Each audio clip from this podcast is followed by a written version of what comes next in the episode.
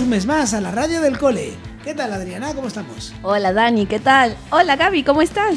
Pues muy bien, muy bien. En este, en este nuevo programa, en este caso del mes de abril, que como sabemos tenemos el Día del Libro, así que traeremos unas recomendaciones lectoras por parte de Elena muy especiales y alguna sorpresita.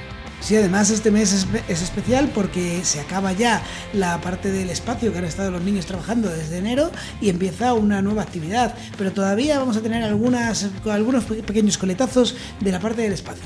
Estupendo. Bueno, en este programa les presentaremos las novedades del cole. Después tendremos un pequeño resumen de un debate que hicieron en un curso de primaria y que nos colamos aquí a grabarlo un poquito y os vamos, os vamos pues eso, os vamos a poner un pequeño resumen. Y como todos los meses, vamos a tener unas recomendaciones lectoras para todas las edades. Atentos porque vienen libros muy chulos. Así es. Y también, siguiendo la misma línea, las familias nos contarán cuál es el libro que recomiendan o el último que han leído en nuestra sección de Las familias hablan. Después eh, amenizaremos con algunos chistes. Vamos subiendo poquito a poquito el nivel. Y este mes, como todos, tenemos una nueva entrevista. Genial. Y luego vendrá el Rincón Verde la sección más naturalista de la radio del cole. Luego también, como en otras ocasiones, tenemos la sección de Cuéntame tu país en dos minutos, a veces en algún minutillo más, pero bueno, en esta ocasión viajaremos hasta Cuba, esta magnífica isla. Y cerraremos con la agenda del barrio, que vamos, por lo que estamos viendo, es un gran, una gran cantidad de contenidos, ¿eh? va, va creciendo la radio del cole. Pues bueno, os hemos contado el resumen de lo que vamos a ver, así que ya sí que sí, os dejamos con Ana y las novedades del cole. Adelante. Novedades. El 2 de abril se celebra el Día de la Concienciación sobre el Autismo. Podemos ver carteles azules en el metro de Madrid con una huella para recordarnos que todos somos únicos.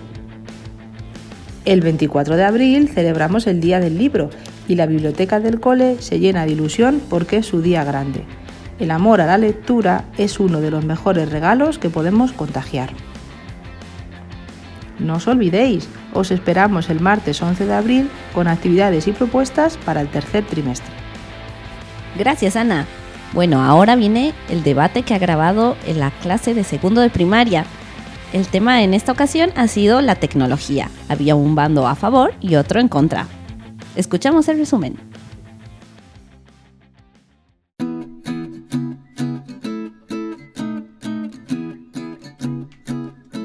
Debate en el cole.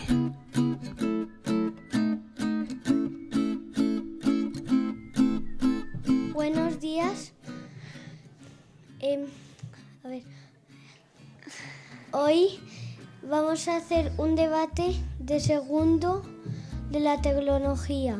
Al otro lado tenemos los de favor y al otro lado tenemos los de en contra.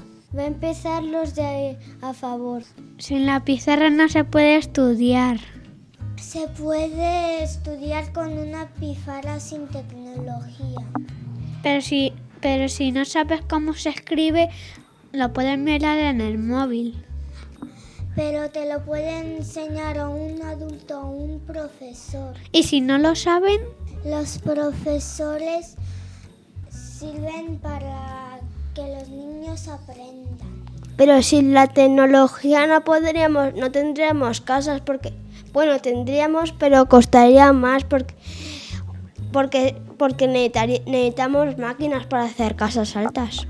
Pero antiguamente no había máquinas para hacer las casas y a pesar de que no haya máquinas, hacían sus casas. Pero si la tecnología no hubiese coches. Pero podemos usar bicicletas y patinetes. Pero si estuviese lejos y nos cansaríamos. Ya, pero la tecnología hizo las bombas nucleares y son malas para el planeta Tierra. Pero sin la tecnología no podríamos, no podríamos investigar la luna ni nada de eso. Porque, si, porque los cohetes funcionan con tecnología. ¿Y vosotros qué opináis? ¿En contra o a favor?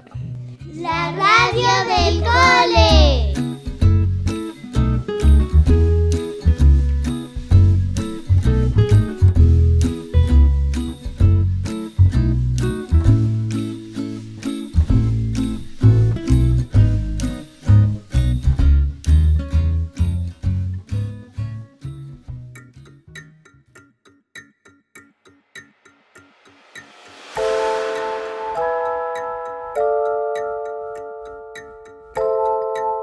Hola, vamos con las recomendaciones lectoras para el mes de abril, mes del Día del Libro, así que muy apropiado.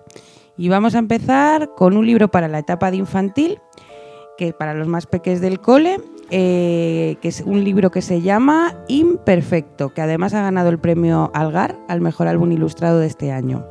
Garabato vive dentro de la punta de un lápiz. Es muy tímido, no quiere salir de su escondrijo, porque se siente defectuoso. Todo el día ve pasar figuras que son maravillosas, hasta que un día el lápiz le hace ver que a pesar de no ser perfecto como un círculo o un cuadrado, sí que puede ser muy original, porque ser imperfecto es una oportunidad para descubrir qué queremos ser. Un cuento que despierta nuestra imaginación para valorarnos y querernos tal y como somos.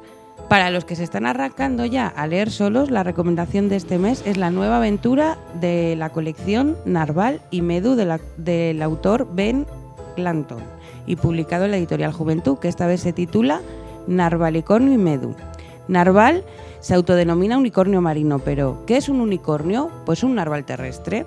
En este caso deberán ir a tierra firme a encontrar uno. Con la ayuda de la estrella y su poder para convertir todos los deseos en realidad, esta pareja de amigos se disponen a dejar atrás el agua para adentrarse en la tierra. Para los, los y las peques que ya leen solos, la recomendación de este mes es el libro David Pichón de la editorial Flamboyán, que además viene recomendado por Fernando, de segundo de primaria, que lo leyó del tirón sin parar de reír.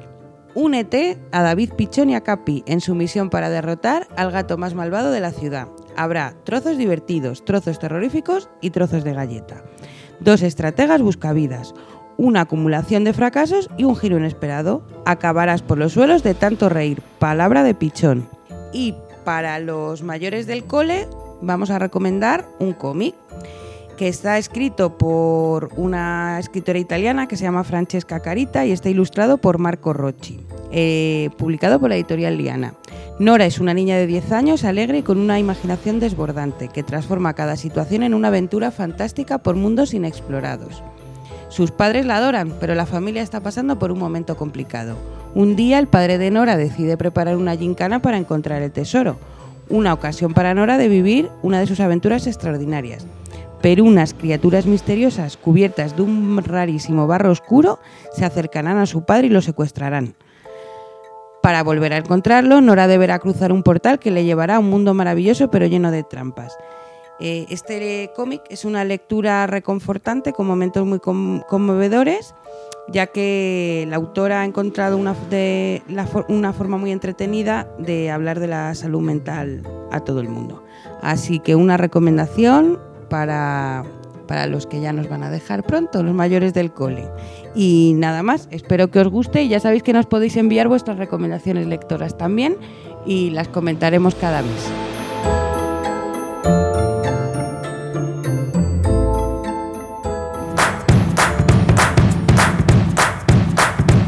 Las familias hablan.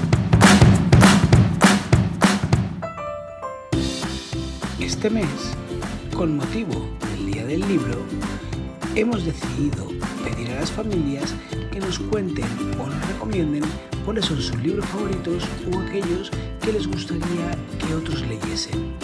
Vamos a escucharlos.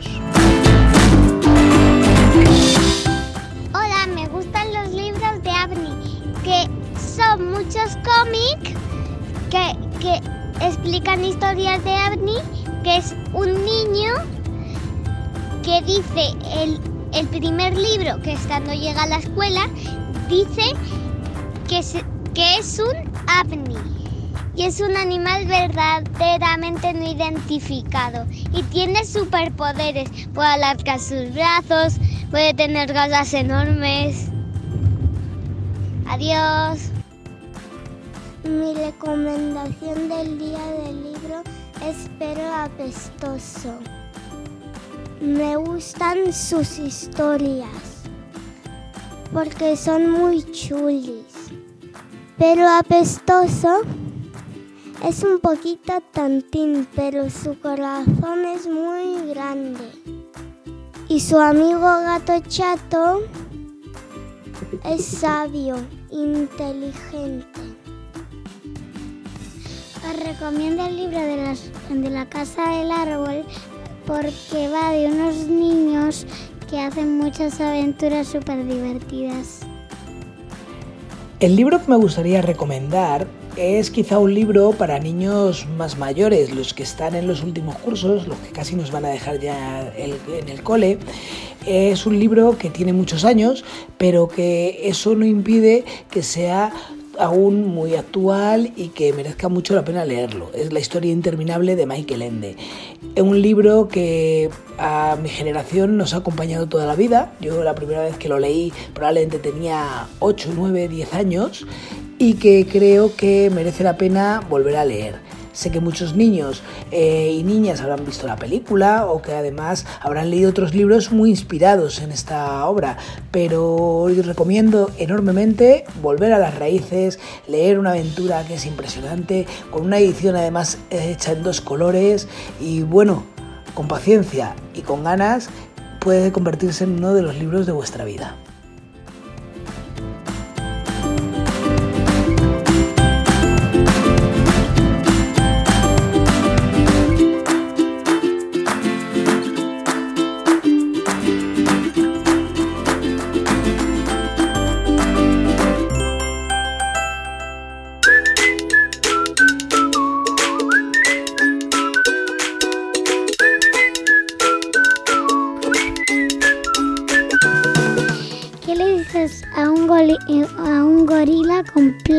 En las orejas.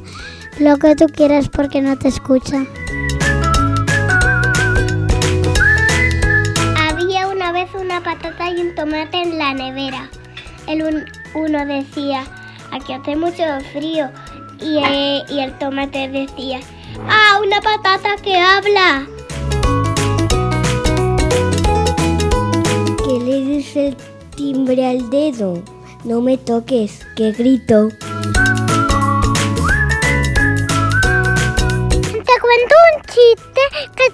Está triste.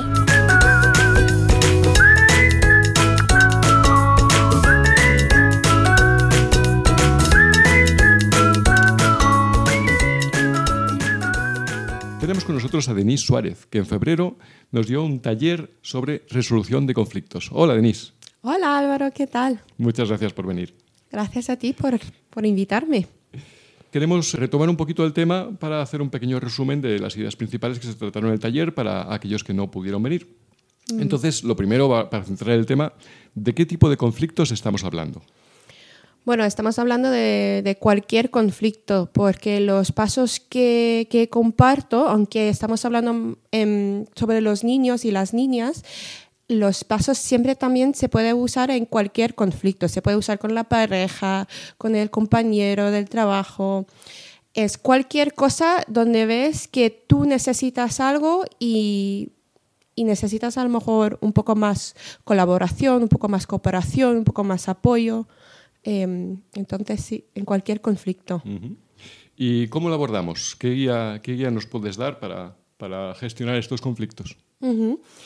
Em, pues al final parecen como súper sencillo porque solo hay, tres pasos. ¿no? El primer paso es reconocer los sentimientos y necesidades de la otra persona y aquí solemos estar hablando de, de tu hijo o de tu hija. El segundo paso es compartir vuestros sentimientos o nuestros sentimientos y necesidades. Y la última es buscar soluciones juntos. Em, pero lo que no sale aquí de los pasos son las habilidades de comunicación que yo creo que son muy importantes. Eh, y son dos. El primero es describir y el segundo es empatizar. El de describir es porque muchas veces no nos da cuenta de lo que estamos diciendo.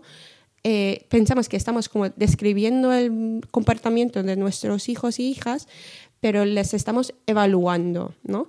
Es la diferencia entre decir que tu habitación está muy sucio o decir que hay muchos juguetes en el suelo de, tu habitación.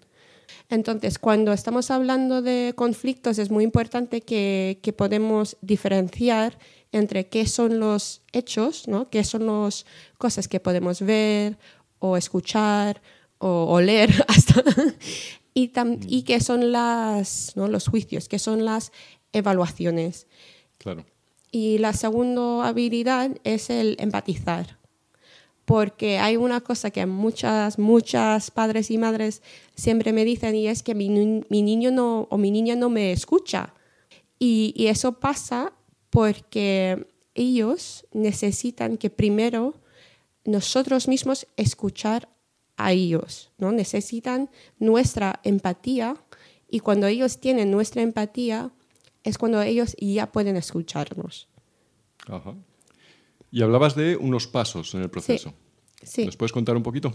Sí, pues tirando del, del, punto de empatizar, ¿no? de esa habilidad, es por eso que el primer paso es reconocer los sentimientos y necesidades de la otra persona, de tu hijo, de tu hija, de tu compañera, de tu pareja. Y lo haces eso a través de empatizar, ¿no? En vez de asumir que sabemos qué es lo que le pasa, le preguntamos, intentamos en entender más eh, qué son sus, qué es su experiencia. Un ejemplo que di en el taller fue sobre el, la hora de bañarse, ¿no? que, uh -huh. que había un ejemplo de un niño que no quiere bañarse, que estaba corriendo por toda la casa porque no quería entrar en la ducha. Y entonces el primer paso será entender por qué no quiere bañarse. Es porque no quiere mojarse el pelo, porque no le guste que, que se moja los ojos, ¿sabes? Es, es, es, entender un poco qué es lo que le pasa. Porque si no entendemos por qué les pasa eso, no vamos a encontrar una solución que, que funciona. Uh -huh, claro. Sí. Uh -huh. y, y luego, pues el segundo paso es compartir también nuestros sentimientos y necesidades, porque al final es muy importante que nosotros también, nosotros también son muy importantes. ¿no? Claro, y que ellos entiendan también nuestra necesidad. Sí, ¿no? sí, pero aquí el, el, el, truco aquí es no, no, no enrollarse, uh -huh. porque lo que suele pasar es ellos ya saben qué son nuestros sentimientos y necesidades porque lo han escuchado varias veces. Uh -huh. Entonces, en el primer paso, cuando estamos hablando con ellos, es tomar aquí todo el tiempo que ellos necesiten para que se sienten escuchados, pero aquí en el segundo paso es ser breve. Y luego el, último paso es el de buscar soluciones juntos, ¿no? Entonces, cuando ya sabes que a tu hijo no le gusta porque no quiere mojarse los ojos y tú, tiene, tú para ti es importante su higiene, pues aquí es cuando empiezas a, decir, mira, ¿qué es lo que podemos hacer? ¿no? no es decir a él lo que tiene que hacer, pero es pensar, mira, pues a lo mejor eh, si, si, te duchas con gafas de, de, nadar, pues así no te mojan los ojos, ¿no? Pero es hacerlo juntos, no es decir a él que, mira, pues entonces vamos a hacerlo así, ¿no? Es como más, ¿qué te parece? ¿Qué piensas tú? ¿Qué ideas tienes tú? Y otro ejemplo concreto de conflicto que tienen muchas familias es el de salir de casa a tiempo. Sí. ¿Cómo gestionar ese conflicto? Sí, pues hay dos partes, ¿no? El primer parte es cuando no estáis en el momento de conflicto, porque además yo, yo también tengo ese conflicto en casa, ya sabemos que ese conflicto existe, entonces es usar los pasos que acabo de describir, que acabo de dar, fuera del hora del conflicto, ¿no? A lo mejor por la tarde, en un fin de cuando estáis todos tranquilos, eso será un parte. Y luego el segundo parte es en la hora del conflicto, si todavía no, no, no has podido usar eh, los pasos que acabo de dar, pues será eh, estar más presente con ellos. Porque muchas veces cuando tenemos mucha prisa estamos en plan, venga, venga, vamos, vamos, que ya, ya, que ya son las nueve, que nos tenemos que ir ya. Y no estamos con ellos.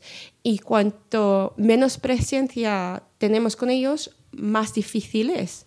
Pero si podemos decir a nosotros mismos en nuestra cabeza, ¿no? Vale, pues entiendo que es nueve, estoy ya como muy nerviosa, nos tenemos que ir, vamos a llegar tarde.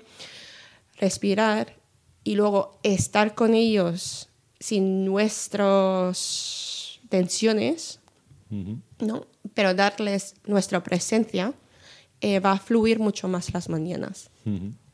Pues habrá que intentarlo. Sí, sí, sí, yo lo, lo, intento todos los días. pues muchas gracias, Denise, por acompañarnos y, y por venir a dar el taller. Sí, y... muchas gracias. ha sido un placer estar aquí en este colegio. Y hasta pronto. Sí.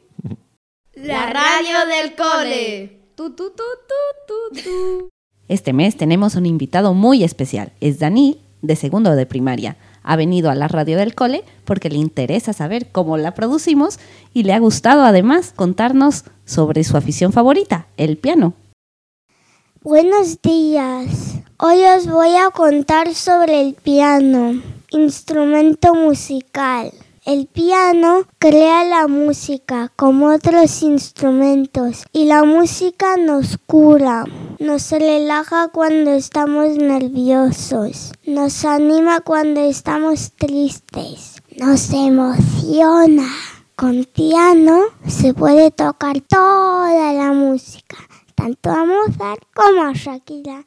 Sorry, baby, hace rato. Cuando tocas las teclas, oyes la música.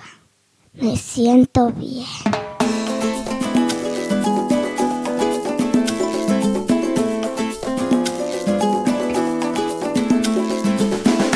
Aquí estamos hoy con Javier Ulloa, que viene a hablarnos de Cuba en dos minutos aproximadamente.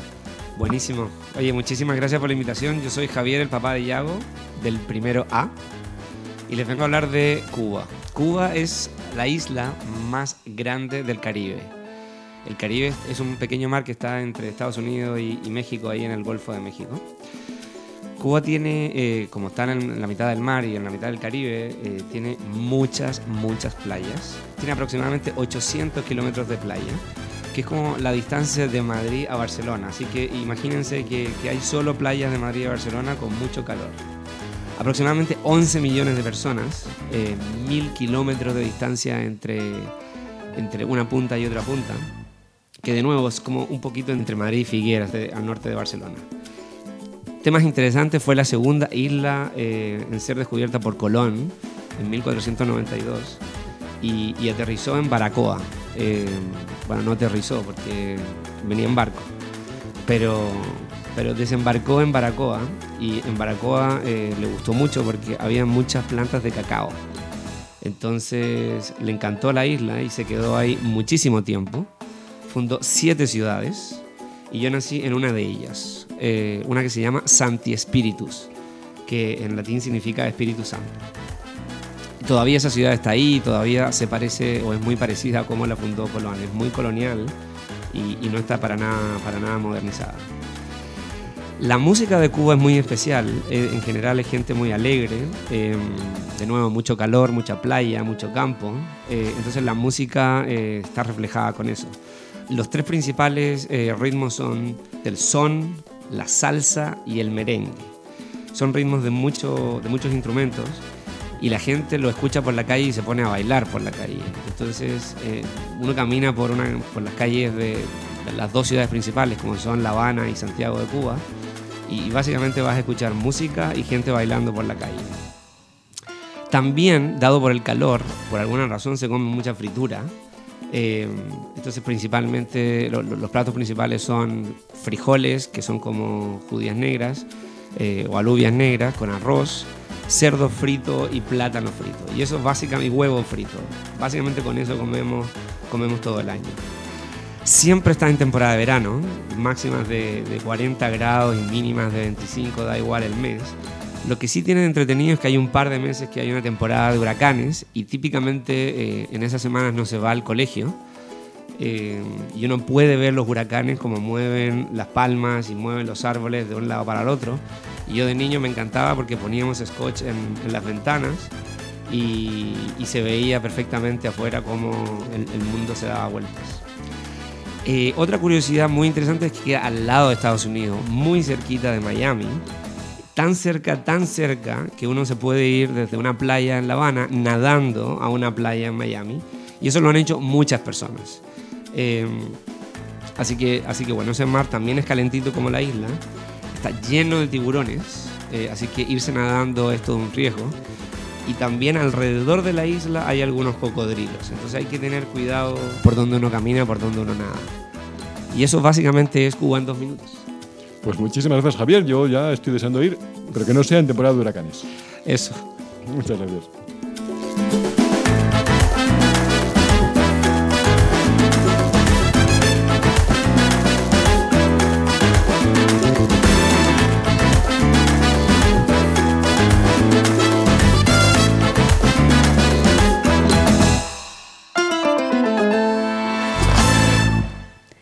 Agenda del barrio.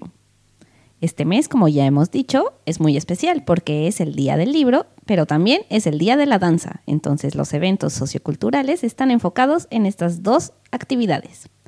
En el Centro Sociocultural José de Espronceda, en Tetuán, el viernes 14 a las 19 horas habrá un concierto de música de Ambassador, una banda madrileña que toca country folk de Estados Unidos.